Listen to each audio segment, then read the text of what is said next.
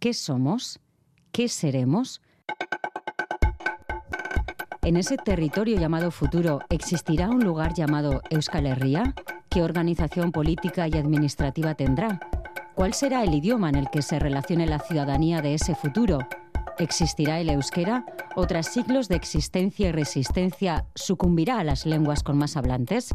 En Euskal Herria 2050 queremos aclarar todo esto con personas que ya están reflexionando sobre ello. Con EH 2050 abrimos un camino al futuro. Caixo, soy Ibai Zabaleta Urrosolo y soy coordinador de laboratorio y de proyectos de investigación y creación en Medialab Tabacalera. Medialab es el espacio de creación ciudadana y laboratorio de cultura digital del Centro de Cultura Contemporánea Tabacalera de Donosti. Bueno, yo soy licenciado en Humanidades y Empresa por la Universidad de Eusto y también eh, máster en Proyectos Digitales de Comunicación en la Universidad Ramón Llull de Barcelona y pues mi experiencia está relacionada con el arte, las tecnologías y todo lo que tiene que ver un poco con la cultura digital. Mi trayectoria profesional es bastante híbrida. Por una parte tengo una formación en humanidades y he trabajado en cambio en la empresa privada en temas de informática y de comunicación. En 2005 fundé junto a unos amigos, unos compañeros, eh, un espacio artístico independiente en Barcelona llamado Miscelánea, que todavía hoy sigue vivo, donde realizábamos pues exposiciones, eventos audiovisuales como muy relacionados con, con la música electrónica y las visuales, y teníamos también como un espacio de venta de obras de, artistas. Posteriormente he trabajado en consultoría de comunicación y web y desde el año 2014 pues he coordinado la creación y los programas del Laboratorio Ciudadano de Cultura Digital de Tabacalera. Es un proyecto que trabaja en torno al diseño abierto, la educación, eh, las tecnologías, todo lo relacionado con datos, visualización de datos, también la ciencia ciudadana y sobre todo pues la creación con tecnologías. Actualmente tenemos una línea eh, muy potente de proyectos de arte, ciencia, tecnología y sociedad, que son básicamente proyectos que realizamos con artistas y les ponemos en colaboración con instituciones científico-técnicas de nuestro contexto y bueno, es un proyecto que está creciendo mucho y que tiene mucha presencia en Tabacalera y que nos permite como experimentar pues ese tipo de colaboraciones ¿no? entre científicos, técnicos, artistas, etcétera. Mis intereses pues están relacionados con la cultura libre, el do it yourself, las comunidades de práctica y la tecnología. Y vengo un poco del mundo de, pues de, lo que se dice los frikis de los ordenadores. Además de esto, pues yo he tenido como un colectivo también de música electrónica del club que organizábamos fiestas, eventos, programábamos en diferentes salas y también poníamos eh, música. Por resumirlo, diríamos que me interesa un poco todo aquello relacionado con la creación, la cultura y, las artes. Ibai Zabaleta, Caixo Gunón. Caixo Gunón. ¿A qué le llamaremos cultura en 2050? bueno, es una buena pregunta y, en realidad, yo creo que la forma en la que se realiza la producción cultural ha cambiado, pero eh, podemos decir que tampoco ha variado sustancialmente, aunque bueno, el mercado haya podido transformar como muchas lógicas y, también ha podido transformar muchas lógicas eh, la aparición de Internet. Creo que es obvio también que eh, los modos y soportes de transmisión pues han cambiado, eso es evidente. Yo me atrevería a decir que en los últimos 15 años no ha habido algo totalmente disruptivo, ¿no? Como si pudo serlo, pues eh, en su día la aparición de Internet, antes la imprenta y, estas cosas. Incluso en, esto, en la aparición de Internet, podríamos decir que ha variado en muchos aspectos la forma de crear la cultura, la ha globalizado, ha hecho desaparecer, no sé, por ejemplo, las enciclopedias que conocíamos hace unos años o nos permite como saber y traducir en tiempo real casi cualquier cosa, pero en, esencia podemos seguir identificando la labor de, las personas creadoras, ¿no? las escritoras o los, artistas o los cineastas. Internet fue en ese sentido algo como la imprenta con esteroides, que o multiplicó como la potencialidad de la cultura, pero que no la ha hecho mutar sustancialmente.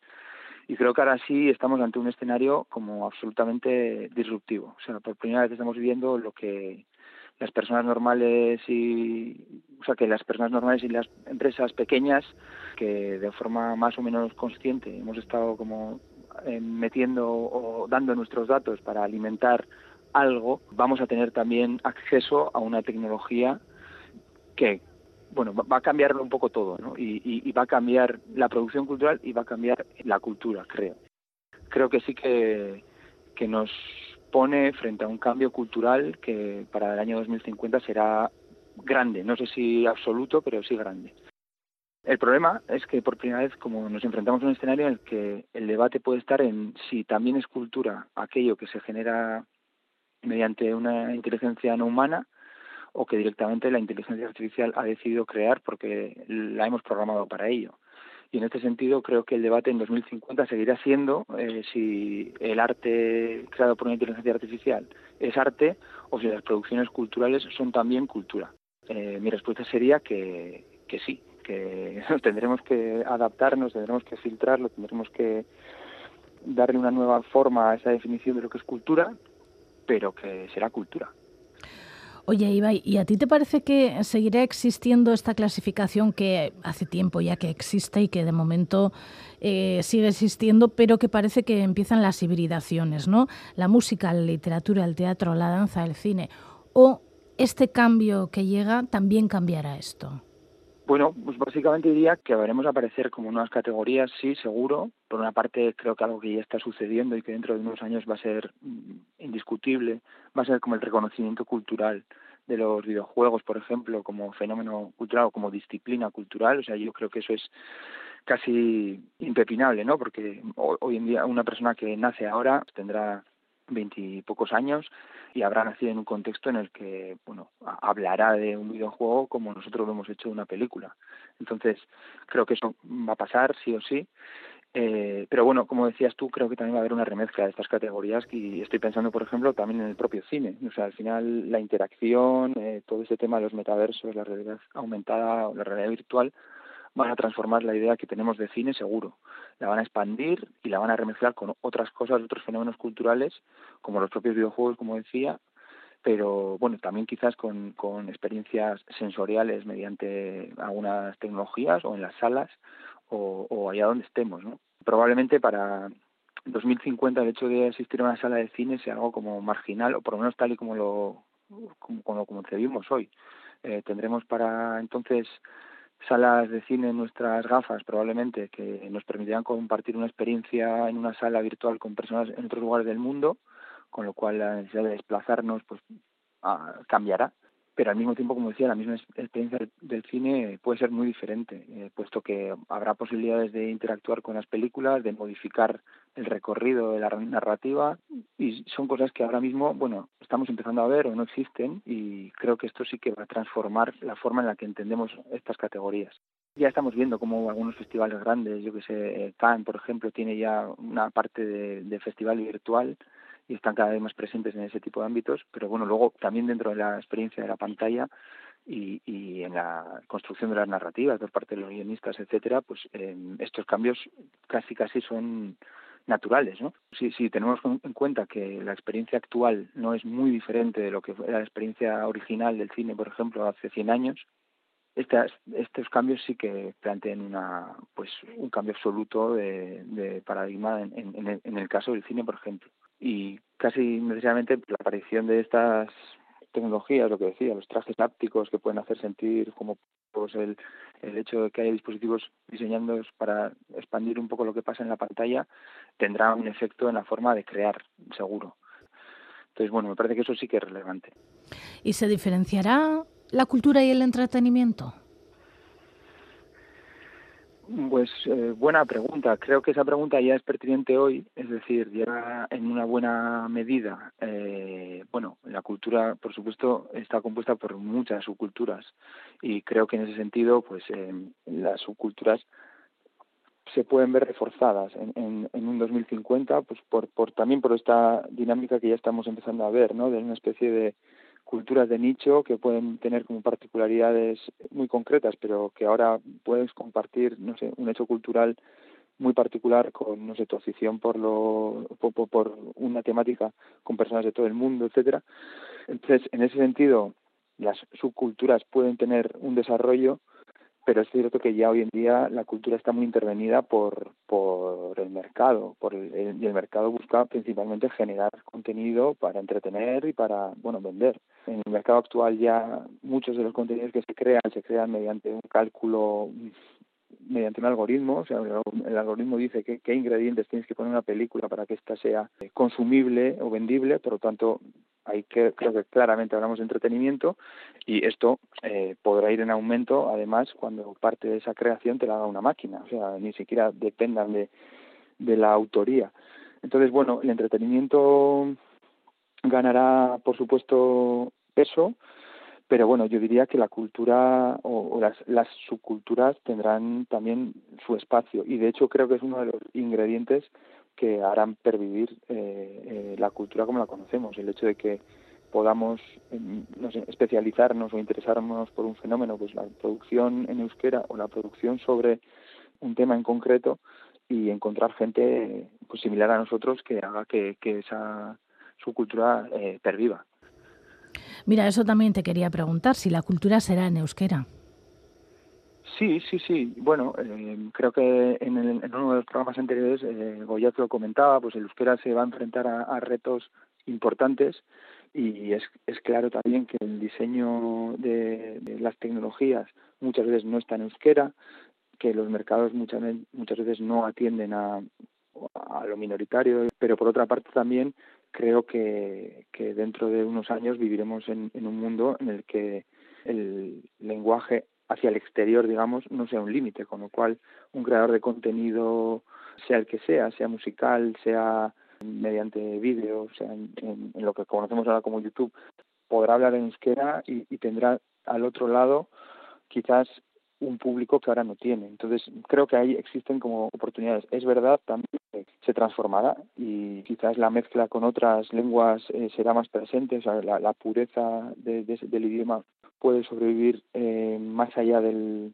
de la protección como social institucional que hacemos ahora de ella yo, yo en ese sentido mm, quiero ser optimista, ¿no? Creo que hay elementos para que eso sobreviva. También es verdad que sociodemográficamente, pues Euskal Herria en 2050 será otra cosa y ese es otro reto, el, hecho de quién puede aprender y quién va a aprender euskera y quién lo va a usar.